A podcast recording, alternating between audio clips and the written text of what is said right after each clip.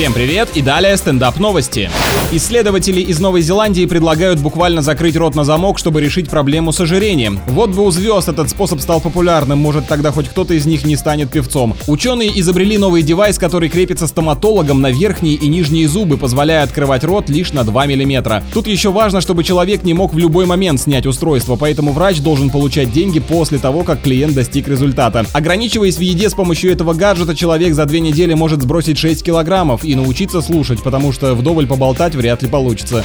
А удаление зубов мудрости делает еду вкуснее. Ученые из США предполагают, что это связано с повреждением некоторых нервных окончаний во время операции. Все, предлагаю переименовывать. Теперь это зубы гурманности. Только взрослым, у которых они выросли и были вырваны, становится понятен тонкий вкус оливок, творожного сыра и лакрицы. С вами был Андрей Фролов. Больше новостей на energyfm.ru.